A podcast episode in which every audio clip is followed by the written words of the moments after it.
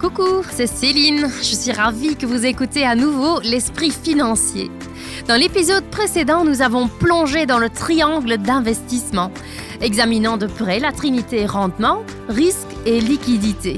Aujourd'hui, nous nous concentrons spécifiquement sur les risques auxquels les investisseurs peuvent être confrontés et comment se prémunir contre ceux-ci. Flanqué par Younes et Alain, de chez Crélan, je n'ai surtout pas peur de parler risques aujourd'hui. Si je me souviens bien, suivant ce triangle d'investissement, les rendements peuvent être plus élevés, mais ça va de pair avec un risque plus élevé. Ou si nous choisissons de réduire les risques en diversifiant les investissements, le rendement est faible. Est-ce correct, Younes? Alors, euh, en effet, euh, Céline, hein, en tout cas, l'adage euh, peut nous dire qu'il n'y a pas de rendement sans risque. Mhm. Néanmoins, il peut avoir des risques sans rendement.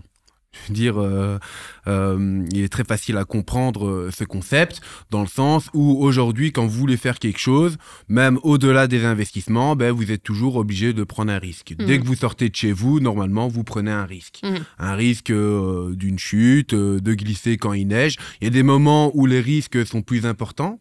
Forcément, Euh, quand il neige, ben, vous avez plus de risques de glisser au bas de votre porte que quand il ne neige pas. C'est Mhm. assez évident. Euh, après, néanmoins, ben, on a toujours, euh, comme on le dit souvent, comme vous le dit votre banquier, on a toujours cet aspect de gérer les risques. Le risque est un terme assez anxiogène, hein, on va être honnête. Néanmoins, nous avons la possibilité ben, de pouvoir le gérer. Quand il neige devant votre porte, ben, ce que vous faites, c'est que vous jetez du sel, vous déblayez, et puis après, ben, ça vous permet d'avancer en toute sécurité. Mhm. Dans les investissements, c'est pareil. Nous avons euh, pour ce faire euh, ben, la diversification. La diversification, c'est le premier moyen qu'on va mettre en place pour essayer d'atténuer ce risque. Mais ça veut dire euh, ne pas mettre tous ses œufs dans le même panier, hein, ça vous le savez très bien. Et donc au cas où un des paniers tombe, ben, l'autre, euh, il y a encore des œufs dedans et donc on pourra encore euh, se faire une omelette le matin. Impossible sans casser des œufs, par contre. Exactement. Alors, euh, ensuite, un autre élément qui va permettre également euh, d'atténuer ce risque, hein, qui est inhérent à chaque chose qu'on fait dans la vie, mais ça va être également de le séparer pendant différents moments. Donc, investir un petit peu à chaque fois ben, vous permet de ne pas être exposé à un risque d'acheter trop cher euh, un produit, par exemple. hein. Ensuite, au niveau du risque, ce qui est également important à, à savoir, c'est que euh, votre conseiller, ou en tout cas votre banque, hein, vos partenaires euh, euh, vont vous aider à établir un ensemble d'outils, le triangle de l'investissement, euh, vous poser des questions, définir le problème, voir quelles sont vos différentes échéances, quelle urgence pourrait subvenir euh, dans les deux, trois années à venir, quelle envie vous avez aussi sur le court terme, le moyen terme et puis le long terme. Euh, et à partir de là, ben, on va pouvoir alors ensemble définir le risque que vous êtes prêt à accepter en fonction du temps que vous avez devant vous. Alain, pourquoi est-il important que les clients comprennent ce risque? C'est vraiment pour pouvoir euh, l'accepter, parce que les risques font partie des marchés. Mhm. On n'est pas des magiciens, on ne va pas gommer ce risque. Et donc, euh, une manière d'attirer l'attention, c'est peut-être euh, s'assurer avec l'investisseur de voir comment il réagirait si son portefeuille, à un moment donné, devait connaître une baisse soit faible, soit Mhm. plus importante. Et là, même si le passé ne présage en rien de l'avenir, moi j'aime bien partir de, du passé pour montrer quelques années parfois difficiles Mhm. et lui montrer que, de un, ça fait partie des marchés, et puis effectivement, savoir si ces baisses euh, seront acceptables pour lui à court terme pour quand même avoir une rentabilité sur, sur le long terme. Et donc, si ça l'empêche de dormir, c'est un indicateur pour nous de diminuer ce risque, d'aller vers des produits financiers qui présentent une structure de risque beaucoup plus modérée.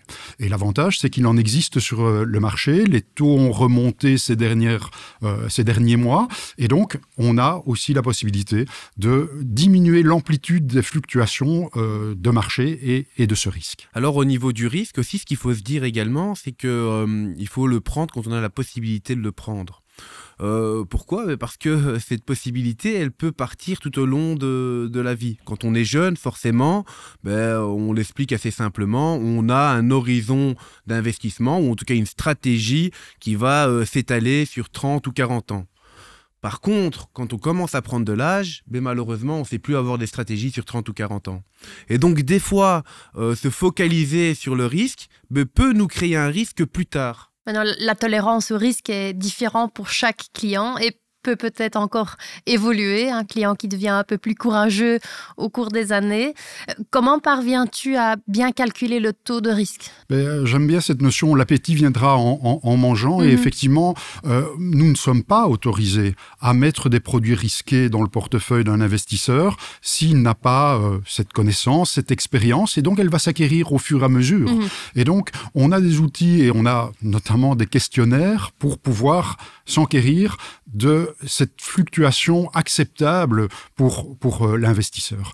Et donc, on, a, ayant ces outils, ben, on peut essayer de paramétrer les, les choses. Maintenant, c'est clair, il y a parfois des risques importants sur les marchés, mais il faut aussi se dire, et ça c'est une phrase que j'ai euh, pratiquement dans tous mes rendez-vous, c'est qu'après les hausses, il peut y avoir des baisses, et il y a des baisses, mais après les baisses, il peut aussi y avoir des hausses, et, et mm-hmm. les marchés se nourrissent de cela, puisque ce sont chaque fois des opportunités pour les investisseurs, en tout cas pour les, gérants de portefeuille, de pouvoir effectivement racheter une société qui n'a peut-être pas changé fondamentalement, mais elle s'achète aujourd'hui à un prix plus bas et donc ça peut être euh, une indication pour un rendement futur plus important. Mmh. Quels sont des facteurs externes qui font que les risques augmentent? Alors, euh, il peut en avoir plusieurs, hein, des facteurs externes. Il peut avoir euh, déjà des facteurs géopolitiques. Hein. Je pense que c'est le, le, à ce que euh, nos auditeurs vont penser en premier. Hein. Imaginons qu'une guerre se déclare euh, euh, là où on crée le pétrole qui alimente les usines en Europe. Mhm. Mais forcément, les usines vont être impactées. Donc les personnes qui avaient investi dans ces usines ben, vont voir leur patrimoine aussi être impacté. Déjà, la guerre Russie par exemple, la preuve. Voilà, et la preuve, on a subi euh, une crise énergétique euh, quasiment sans précédent. Bon, il y a eu des précédents, hein, vous n'en faites pas, mais euh, à côté de ça, voilà, c'est un élément qui peut venir perturber de manière soudaine l'évolution tranquille, on va dire, de son patrimoine. Hmm. Une éventuelle réélection de Trump, par exemple, pourrait aussi influencer. Oui, alors en effet, des, on sait très bien que 2024 est une année très importante au niveau électoral. Hein. Mhm. Plus de la moitié de la population mondiale va aller voter. Bon, en janvier, il y a déjà une grosse partie les Indiens qui ont été votés, et donc euh, forcément, euh, voilà, ça diminue euh, avec. Ça fait bouger les choses. Ça fait bouger les choses, en effet. mais ce qu'il faut se dire ici, c'est que voilà, il faut distinguer dans ces perturbations à court terme, mais vraiment ce qui va être impactant à très long terme. Je veux dire, une élection, c'est vrai que ça crée beaucoup de show autour des candidats et peut-être ils ont besoin de créer ce show pour avoir leur voix. Mmh. Mais à côté de ça, les États-Unis, voilà, vont continuer à exister avec ou sans Trump et auront toujours euh, à long terme ben, les, mêmes, euh, les mêmes visions, en tout cas la même vision euh, de son pays. Donc je pense qu'il faut distinguer quand même ces risques assez audibles hein, en, termes de, bruit en tout cas, et, et puis des risques qui sont plus structurels, comme on avait dit. Mmh quelle est la différence entre des risques systématiques et non systématiques? Le nom l'indique, hein, systématique, ça veut dire qu'elles ont tendance à se reproduire, mhm. aussi simplement que ça. Bon, pour un gestionnaire, c'est un peu plus simple de gérer des risques systématiques, parce que forcément, on a déjà eu euh, euh, le cas et l'expérience de gérer ce type de risque. Euh, et des risques non systématiques, ben, c'est des risques soudains, comme par exemple... voilà, une crise géopolitique majeure dans une zone du monde importante. Mhm. Alors, on a déjà parlé de la diversification comme une manière pour gérer les risques ou diminuer les risques.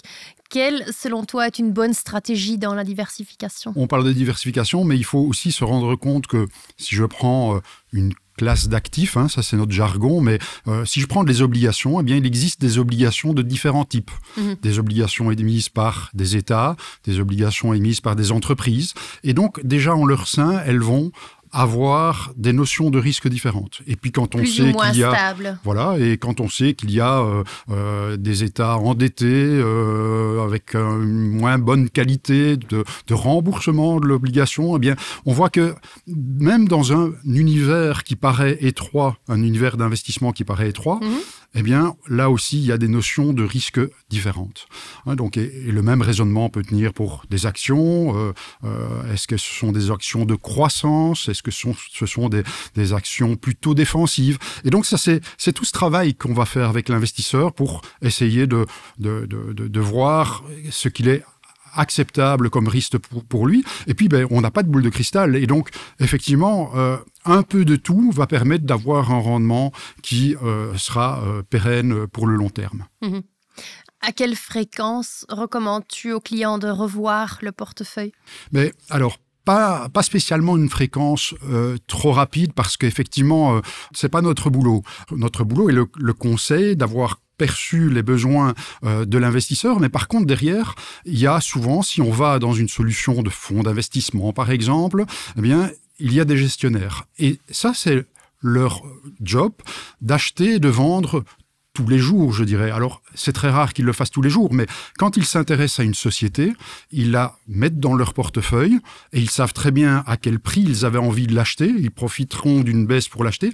Et souvent, ils savent à quel prix ils voudront s'en séparer. Mhm. Et de ce fait-là, ça se fait pratiquement pour eux de manière, euh, je vais dire, automatique. Et donc le regard que nous, on peut porter sur le portefeuille, ben, c'est simplement de savoir si les objectifs qu'on a fixés au début sont toujours en phase. Euh, Et de nouveau, tout va dépendre de l'importance du portefeuille de l'investisseur. Euh, avec des portefeuilles plus importants, on va peut-être effectivement souhaiter, et on, on le fera, voir le client plus régulièrement. Mais ça dépendra aussi de chacun. Nous, on a des clients qui nous disent oh ben non, ne m'ennuyez pas parce que parce qu'ils ne souhaitent pas spécialement, et donc on va s'adapter. Euh, D'autres ont besoin d'être rassurés et euh, voudront aller voir leur portefeuille seuls, Mhm. à tout moment. Euh, nous, on préfère les accompagner pour donner les explications.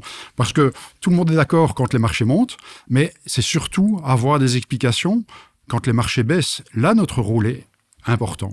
Parce qu'on va pouvoir évoquer si c'est quelque chose qui était prévisible ou si c'est quelque chose bah, qu'on subit aussi et évoquer quelle est l'étape suivante. Mhm. Dans les obligations, tu viens de dire il y a, y a de, plus de risques ou moins.